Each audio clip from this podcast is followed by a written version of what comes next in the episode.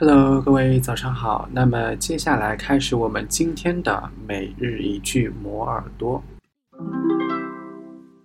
A report on online consumption trends released by Amazon revealed that women, senior citizens, and youngsters have become a major driving force for mobile purchases. A report on online consumption trends released by Amazon revealed that women, senior citizens, and youngsters have become a major driving force for mobile purchases.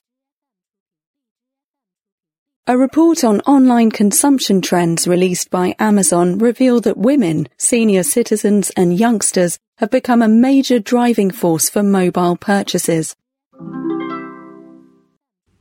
你听到了什么呢？ 把你听到的分享到评论区吧。